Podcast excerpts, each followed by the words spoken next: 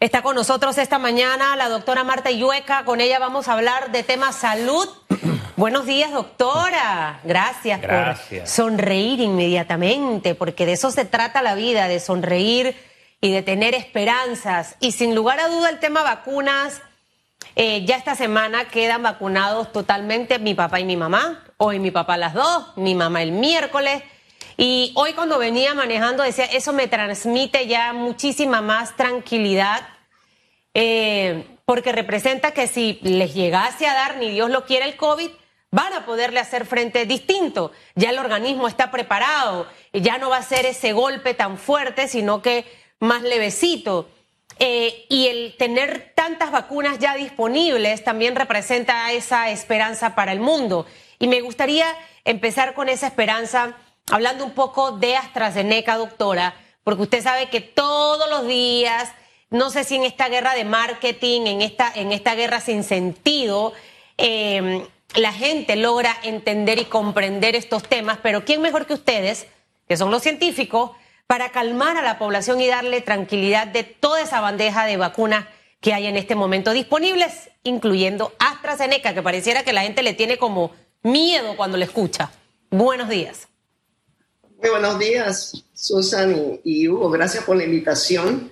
Eh, en efecto, pues AstraZeneca parece ser la compañía que está en el ojo público en estos días. Eso cambia según, según cambian las noticias, ¿verdad? Eh, básicamente lo, lo, que está sucediendo es que de las cuatro vacunas que están aprobadas entre la FDA y la EMA, que son Pfizer, Moderna, Johnson Johnson y AstraZeneca, eh, es precisamente por el método de autorización que se ha utilizado, que es, que es por las, las dos grandes eh, autoridades de referencia internacional, que inmediatamente eh, se recolectan los reportes de efectos adversos en una forma bastante clara en todo el mundo. Hay varios bancos de datos que están recogiendo esa información. Entonces, ¿qué pasa? Estas vacunas son las que van a estar en el ojo público mucho más fácilmente porque estos efectos que son raros y poco frecuentes eh, se van a detectar cuando ocurran. Entonces, todas estas vacunas autorizadas, y, y, y, me voy pues al ejemplo de AstraZeneca, cuando completan su fase 3, que es la que les permite recibir la autorización, entonces en el caso de AstraZeneca, la EMA, la Agencia Medicina Europea, la ha aprobado. Eh, inmediatamente se empieza a distribuir, ya en, Europa pues ya se le habrá a, a, unos 30 millones de personas. Ya cuando tenemos millones de personas que han recibido la vacuna, ya empezamos a ver esos efectos raros, esos efectos que ocurren de uno en un millón o de cuatro en un millón, que no lo hubiéramos podido ver con los estudios de 50 mil personas. ¿no? Entonces tenemos que comenzar por ahí. Eh, en el caso de AstraZeneca, eh, lo que se ha visto son casos de eh, coágulos, lo que le llaman trombosis o tromboembolismo. Son coágulos. ¿Y qué son los coágulos? Son, son estas marañas de, eh, causadas por unas células especiales de la sangre que se llaman plaquetas. Plaquetas también se les llama trombocitos y por eso salen esas palabras tan complicadas de, de los efectos trombóticos. entonces, sí se ha reportado, sobre todo en Europa e Inglaterra, que a medida que se fue usando más y más la vacuna AstraZeneca, empezaron a aparecer estos casos. Entonces, la, EMA, la, la, Agencia de Medicina Europea, ha hecho, ha hecho, un análisis a fondo y, ha mantenido su posición de, que la vacuna es segura, es efectiva pero que podría haber una conexión con estos efectos raros y quiero hacerla saber también que estos efectos se han visto también con otras vacunas. Eh, se han reportado algunos casos con Johnson Johnson y se han eh, reportado algunos casos con Pfizer, pero son muy raros. Para, para darles un ejemplo, eh, la píldora anticonceptiva, que la toman muchas de nuestras compatriotas eh, mujeres, ¿verdad?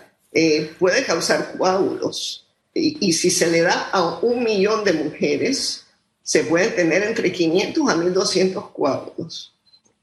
Las personas que se están vacunando usando el ejemplo de AstraZeneca, eh, de un millón se está viendo que de 2 a 4 probables. Entonces, como pueden ver, la diferencia es del cielo a la tierra. Si, agarran, si agarramos un millón de pacientes con COVID, se van a morir entre 1.7 a 2%. Esos son miles y miles de vidas que se pueden perder. Entonces, número uno, tengamos contexto. Número dos, alegrémonos de que en esta fase de farmacovigilancia, esos sistemas de captación de estos reportes están funcionando y que ya se está empezando a entender por qué están pasando estos coágulos. Aparentemente el mismo sistema inmune de algunas personas, todavía no está claro por qué, está activando, activando a las plaquetas, a, las células estas que causan los, los, coágulos, que lo necesitamos porque si no nos cortaríamos y no dejaríamos de sangrar. Es algo que el cuerpo, pues, el cuerpo lo tiene, ¿no? Entonces, el otro que quiero decir que la mayoría de estos casos, nuevamente muy raros, se han visto eh, en su mayoría en mujeres y eh, entre edades pues de, de, de 30 a 60 años y por ende muchos países de Europa que tienen la potestad individual de decidir cómo, cómo usan las vacunas autorizadas por la EMA, eh, han empezado a segmentar las edades en que se va a dar esa vacuna. Pero la vacuna sigue en pie eh, la posición europea de la EMA de que es eficaz, segura y que previene la muerte por COVID y previene la enfermedad severa por COVID, que, que Susan fue con lo que abriste, ¿no? La tranquilidad de, haber recibido una vacuna y la tranquilidad ya de no pensar que, que la COVID puede ser tan devastadora pues, para, tus seres queridos. Eh, doctora, el miedo es una reacción muy, muy humana, es más, es una reacción que nos, nos protege, una reacción que de alguna forma nos hace estar alerta. Y hay que aceptar cuando hay miedo. Definitivamente el nombre AstraZeneca, enseguida la gente, wow. No sé, ha habido mucha publicidad, mucha información. Insisto, yo no sé de si hay algo de esa guerra comercial que todavía subyace Europa-Inglaterra, que se enseñan los dientes el uno al otro. Y no sé, no sé. Todo eso me parece que forma parte de. Pero más allá de eso, alguien me decía, alguien muy cercano, pero es que esto es como una lotería y si me toca a mí, está bien, puede ser poquito, y si me toca a mí, ¿usted qué le diría a una persona que piensa de esa forma, razona de esa forma para transmitirle esa tranquilidad de la que usted habla? Bueno, yo me un ejemplo mucho más mundano, ¿verdad? Que el ejemplo de montarse en un carro. Ustedes saben que hay accidentes de carro. Eh, algunos ocurren porque sí, otros por eh, desorden en manejar, otros por velocidad y, todos los que nos montamos en un carro tenemos ese riesgo. Pero la gran mayoría de los viajes en carro son seguros. Llegamos a nuestro destino, nos bajamos y no pasó nada. Entonces, nuevamente, lo que hay que ver es el contexto. Hay que ver todo ese universo donde se está viendo el evento en particular los accidentes de carros no han sacado los carros del mercado, estaríamos entonces de vuelta a los caballos, ¿no? O andar, en, eh, andar a pie. Lo que aprendemos es, cuando ocurre algo, por qué ocurrió y cómo lo prevenimos, ¿no? Entonces ahora lo que se está viendo en este caso de los coágulos es, ok, sabemos que le da más a las mujeres, vamos a ver por qué. Sabemos que le da más a las personas entre 30 y 60 años, por ende, en algunos países se va a usar arriba de los 60 años cuando ese riesgo es casi nulo. Eh, Sabemos que hay una reacción inmunológica y, sabemos que ya que la, se puede tratar con un producto que es la, la gamma globulina, ¿no? Eh, eh, estamos aprendiendo sobre la marcha. El miedo es natural, como, como bien lo dices, Hugo. Eh, yo, yo te diría, ¿qué pasa con los fumadores? ¿Cuántas personas fuman todos los días a pesar que le puede dar cáncer? Dirán lo mismo, esa es una lotería que yo no me voy a ganar. Así mismo es. Y, y, el piloto también, las, personas que tienen esta, esta profesión. Ahora hay hasta carros, doctora, que usted nada más se sube y el carro va solo y usted va leyendo. Son esas, esas correcciones o mejoras que se van dando sobre la marcha. Ahora, tres preguntitas para que me las responda juntas. ¿Llegará AstraZeneca a, a Panamá? Esa es la gran pregunta de muchos panameños. La, la segunda Hemos visto reacciones parecidas a las de AstraZeneca en las otras vacunas. Eh, obviamente no con este tema de, la coagulación de la sangre, sino probablemente relacionado a, otras, a otras situaciones, hemos visto esto. Y, y, lo tercero, usted hablaba de un rango de 30 a 60 años, es decir, que pareciera que AstraZeneca no pudiera aplicarse en personas jóvenes. ¿Cuándo pueden terminar esos estudios para realmente confirmarlo? Esas tres cositas, doctora. Ok. Eh, como mencioné así de pasada, el, problema de los coágulos se ha visto nuevamente, es raro, pero se ha visto, se ha visto con Pfizer, se ha visto con Johnson Johnson y, y por supuesto se ha visto con AstraZeneca. Eh, eh, AstraZeneca, como está en un área circunscrita básicamente de Europa y de Inglaterra, eh, tenemos unos datos un poquito más exactos, ¿no? Sobre todo en Inglaterra la, la, vacuna se le ha dado a 25 millones de personas, de las cuales más o menos ha habido como 80 casos, entonces haciendo la matemática nuevamente, ¿no? Eh, es más o menos un caso de, cada 300 mil personas, ¿no? Entonces, nuevamente, son casos muy poco frecuentes. Eh, si no queremos que haya ningún riesgo para la gente más joven, entonces no se daría, lo que se está sugiriendo es que no se dé por debajo de los 30 años. ¿Por qué?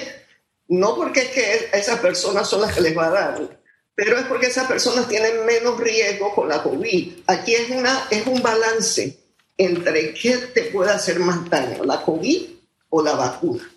Sabemos que la vacuna salva vidas, sabemos que la vacuna previene las enfermedades severas. Entonces, bueno, Vamos a ver a qué segmento se la podemos dar por ahora hasta que acabemos de hacer ese análisis ya, ya más generalizado de qué es lo que está pasando. ¿no? Eh, yo diría que hay que apreciar el conocimiento que se tiene sobre esta vacuna. ¿no? Eh, ninguna vacuna, ningún fármaco es 100% seguro. No lo es. Ustedes me han visto muchas entrevistas hablar de diferentes tratamientos no probados contra la COVID en que yo he hablado de los efectos adversos. Eh, hay personas que sencillamente se desconectan y siguen tomando ciertas cosas, no, tenemos que hablar de eso ahora mismo. Eh, lo importante es educarse, educarse y tomar una decisión informada. ¿Cuál es el riesgo que usted desea asumir? ¿El riesgo de la COVID o el riesgo de una vacuna que en su gran mayoría, para millones de personas, no ha resultado pues en, en ninguna reacción de ese tipo. Pero son decisiones pues muy personales en cuanto a salud pública. Se va a analizar toda esta data que se está recopilando para entonces hacer las recomendaciones más prudentes. Pero como, como vacuna, eh, la vacuna AstraZeneca es efectiva, es, es segura para la gran mayoría, la gran mayoría de las personas que la han recibido. Previene la muerte por COVID, previene enfermedad severa. Entonces, no hay razón suficiente para eliminarla, pero ya, ya, vamos teniendo tres o cuatro vacunas o más que, que, irán apareciendo y podemos, con ese portafolio de vacunas, podemos empezar a segmentar cómo la damos, en la forma que sea más prudente y más segura. Es una vacuna que, que nos serviría muchísimo definitivamente para personas mayores de 60 años. Ok, doctora, y, va a llegar AstraZeneca, ¿no? Lo que todo el mundo, AstraZeneca va a llegar a Panamá. Eso tengo entendido. A mi entender, hay, hay un pedido de por lo menos un millón de vacunas AstraZeneca y luego AstraZeneca está precalificada por la Organización Mundial de la Salud. O sea, si, si hay una razón para no usarla, la vamos a saber o de la OMS o de la EMA. Doctora, sobre AstraZeneca, una muy cortita y es lo que nos pregunta Enrique de Barrio. Más o menos, ¿cuántas horas después de aplicarse esta vacuna es que han surgido estos problemas de, de trombos? Han aparecido, eh, no, no en horas, han aparecido más o menos en dos semanas. En dos semanas. Una, dos semanas. ¿Con, ¿Con, la primera o la segunda dosis? Buena pregunta. Casi todos los casos, casi todos, han sido con la primera dosis. Bien. Vamos a China porque en China se plantea algo que mm, recuerdo que aquí lo preguntamos una vez, si era posible combinar, porque uno usa la lógica y uno decía, bueno, si esta sirve para esto y esta sirve para el otro, si hago un cóctel como que me ayuda. Y una vez le preguntamos, creo que fue al doctor Ortega Barría, oye, ¿se pueden combinar las vacunas? Y él dijo, no es recomendable. Pero ya en China están hablando de combinar las vacunas o cambiar también el, calendario de aplicación ante los resultados que se están teniendo, que algunas son más eficaces o tienen una mayor eficacia en cuanto a porcentaje, para que se logre un mejor balance. ¿Usted ve esto posible? Bueno, de que es posible, es posible. Yo tampoco estoy muy convencida de que eso sea prudente porque sencillamente no he visto, no he visto qué pasa con las personas que reciben diferentes vacunas. ¿no? Estamos, estamos jugando con el sistema inmune, tenemos que darle mucho respeto a nuestro sistema inmune. ¿ok? Entonces yo tampoco lo veo como algo muy prudente, pero hay una razón muy específica por la cual se está haciendo esto en la China. Y es que eh, al menos la vacuna que más se ha utilizado, que incluso está en Sudamérica, que incluso se habla de traerla a Panamá, que es la CoronaVac, que es una vacuna de virus inactivado, o sea, tiene partículas del coronavirus, pero que no se pueden multiplicar. Entonces tiene una efectividad aparente de 50%, mucho más baja que las otras. Entonces por eso es que se habla, bueno, si damos tres dosis, de pronto subimos ese 50%. O si damos primero una y luego la otra, subimos ese 50%. Entonces hay una razón muy, muy específica para hacer eso. ¿Con cuál vacuna sería esas tres dosis? ¿De cuál de todas? Estoy hablando ahora mismo de Sinovac, que la vacuna se llama CoronaVac. Eso, eso es importante mencionarlo porque mucha gente se va a vacunar esta semana en el 888 para que no digan los abuelitos, oigan, y entonces ¿cuándo viene la tercera? Importante, que es específicamente con esta vacuna. Ahora, doctora, creo que ese mundo de, de, de, casos, 25 millones de personas vacunadas y solamente 80 casos eh, registrados con el tema de AstraZeneca, de esos 80 casos eh, eh, tenemos información de, de muertes registradas o, o, todos los 80 casos solamente fueron secuelas. Y en el caso de las otras vacunas, que también nos los aclaraba y que voy a hacer énfasis en eso, el resto de las vacunas, señoras y señores, también ha tenido efectos secundarios. O sea, nada más, no solo AstraZeneca, escuchando a la doctora Illueca. Eh, manejamos estadísticas también de porcentajes de aplicación de vacunas de Pfizer o de otras y de, y de casos con algunas eh, eh, secuelas o efectos secundarios. Sí, vamos a hablar entonces de Inglaterra porque ahí están llevando un conteo muy, muy de cerca. Entonces, eh, van 86 casos y han reportado 18 muertes, 25 millones de personas. Quiere decir que es un poquito menos, la, la muerte en Inglaterra un poquito menos de una a un millón. ¿no? Eh, la, la, mayoría han sido en menores de 50 años. Eh, tres de las 18 creo que fueron personas ya bastante jóvenes que son, por supuesto, esas son las muertes más trágicas. ¿no? Pero eh, nuevamente, cuando vemos ese universo, ese universo de, de, todos los casos, eh, sí es, una cantidad muy, muy baja. ¿Y qué es lo que eso nos dice? Eso nos dice que no sean importantes los eventos, no, no vayan a malentender. ¿no? Eh, lo que eso nos dice es nuevamente que, que, las posibilidades de que eso le ocurra a la mayoría de personas son, son sumamente bajas. Eh, son sumamente bajas y a medida que se vayan reportando más casos se va a entender mejor, ¿no? Porque los cuadros están en diferentes partes del cuerpo. Todo eso se está analizando ahora mismo. Y luego lo otro, la mayoría son mujeres. ¿Y de las otras vacunas manejamos cifras? La otra vacuna, pues en Pfizer se reportaron eh, casos en, 11 millones de personas, y esto estoy hablando ya hace varias semanas, eh, se reportaron entre 25 a 28 casos. Nuevamente, una incidencia muy baja eh, cuando, cuando te pones a ver ese total de dosis, ¿no? De 10 a, de 10 a 11 millones solamente 20 casos. Ahora mismo con la vacuna de Johnson Johnson, eh, como se acaba de empezar a distribuir, no tengo el número total de dosis de Johnson Johnson, pero se han reportado cuatro en Estados Unidos, ¿no? Entonces, pues nuevamente se mantiene la, la rareza, la, la, la, poca frecuencia se está manteniendo con todas. Acuérdense, acuérdense de la anafilaxis, cuando se descubrió la anafilaxis en, las vacunas de Pfizer y Moderna.